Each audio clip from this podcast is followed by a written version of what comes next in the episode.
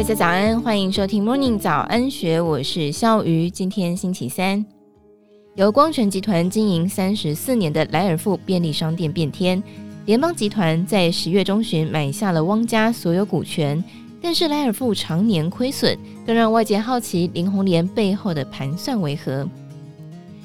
台北市内湖区瑞光路五百零二号一楼的莱尔富便利商店，看似平凡无奇，殊不知这家莱尔富坐落在内湖科技园区的光泉企业大楼楼上，其实很有戏。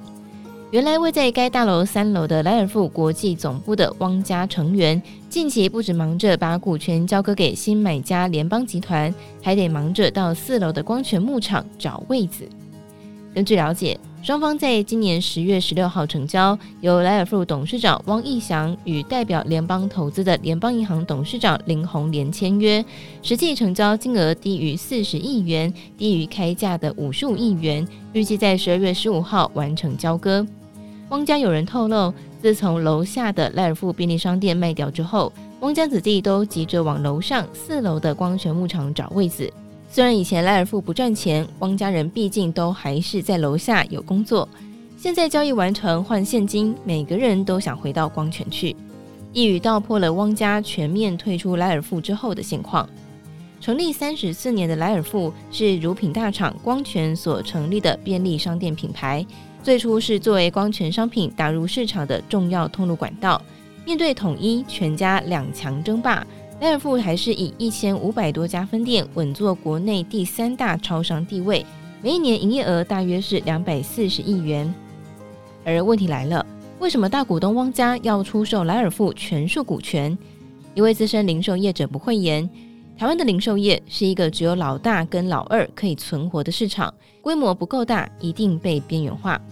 而翻开超商双雄个体财报。去年拥有六千八百家门市的统一超营收是一千八百二十九亿元，四千多个据点的全家也有八百五十九亿元，而目前店数仅有一千五百多家的莱尔富营收仅有两百四十亿元，确实距离大哥二哥有一大段的距离。知情人士观察，光泉汪家在零售业已经苦撑了三十年，疫情期间的亏损更是让莱尔富伤了筋骨。加上第四代没有接手经营的意愿，所以才决定在疫情之后，国内超商业绩大幅回升的时候出售股权。而根据《金周刊》的掌握，莱尔富发展停滞背后有许多原因，除了早年家族成员经营理念起异，陆续处分股份，加上便利商店产业竞争激烈，都让汪家人有了退场的念头。光泉第四代长孙汪群凯日前接受媒体采访时也透露心声。他之所以自创连锁咖啡店，是因为家族没有安排更多工作任务，在光泉担任副董事长的工作只是荣誉职，让他开始思考未来。这样的发展路径和所有汪家第四代成员相似，堂兄弟姐妹各有一片天。他说：“事实上，传承在家族内是一件不被公开讨论的议题。”熟悉汪家的友人指出，为了家族和谐，汪家人出售所有莱尔富股权是大家的共识。二零零三年，因为对经营理念的不合，造成主导便利商店事业的三房叔叔汪俊全跟经营事业的大房二房子侄被闹翻，叔叔到法院申请宣告破产，经过一番法律诉讼才平息。但是家变也造成三房全面退出光权事业。隔年，汪俊全将手中的三成光权股权都卖给了同一企业。才让原本只有汪家人持有、从来没有在外流通的莱尔富股票开始有了分散的机会。事实上，因为统一持有光权三成股权，二零一二年的时候，光权又将持有的莱尔富股权依照比例出售给所有光权股东，也让统一拿下百分之三十莱尔富股权。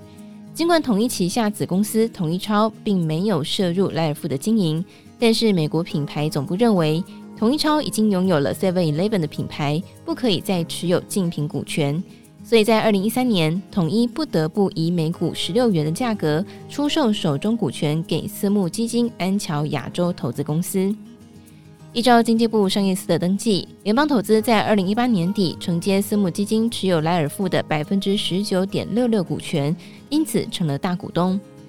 光泉汪家要出售莱尔富的股权，在业内早就已经不是新鲜事了。根据了解，近一年多来，包括百货龙头星光三月以及全家及全联，都曾经被点名是可能的买家。为什么最后出现者竟然是五年前才成为股东的三重帮联邦集团林鸿莲呢？知情人士指出，原本全家是最有意愿的买家，原因在于如果全家能够一次接收莱尔富一千五百多家的门市，更有底气跟龙头小企竞争。但是由于全家在台湾发展初期，无论是展店策略都紧贴着莱尔富，导致汪家对全家一直有难解的心结。所以，纵使全家出的钱最高，汪家都宁愿卖给别人。而超市龙头全联，则是因为去年才正式收购大润发，并经过公平会同意，短时间之内难以再并购其他零售通路。不过，外界认为，如果联邦集团养大莱尔富之后，届时全联也不排除再伺机出手洽谈并购这个选项。而回到并购案的核心，外界都想问：联邦集团为什么要买下莱尔富？对此，《金周刊》在截稿之前都没有取得林鸿莲的回应。至于莱尔富大股东光泉牧场董事长汪林祥，则是仅有简短回应说，因为有保密的条款，日后有机会再聊，不愿意多谈莱尔富出售相关事宜。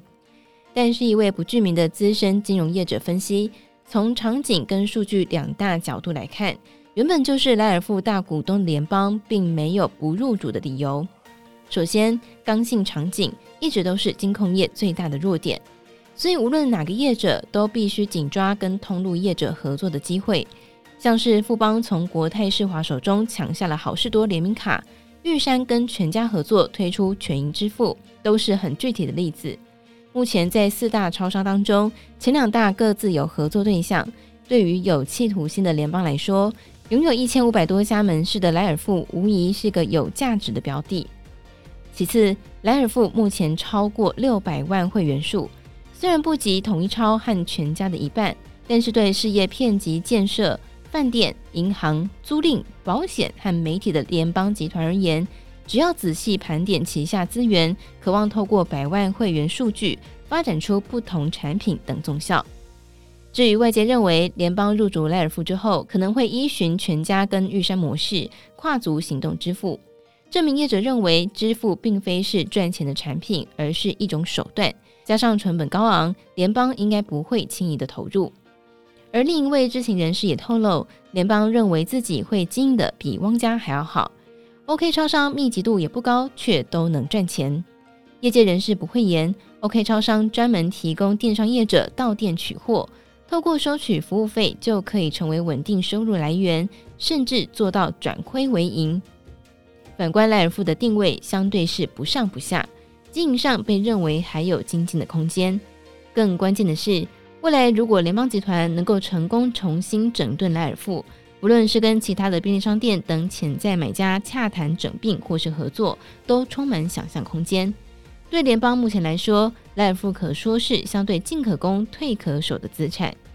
以上内容出自《金周刊》一千四百零四期，更多精彩内容欢迎参考资讯栏。如果任何想法，欢迎你留言告诉我们，或者是加入 Discord 群组一起参与讨论。如果你喜欢我们的节目，也欢迎你订阅跟留下五颗星的鼓励给我们。谢谢你的收听，祝福你有美好的一天，我们明天见，拜拜。听完 Podcast 节目，有好多话想分享，想要提问却无处可去吗？别烦恼了，现在只要点击资讯栏下方的 Discord 社群平台连接，输入昵称就可以立刻问问题，与主持人互动哦。让我们一起在学习的路上不孤单，等你来加入。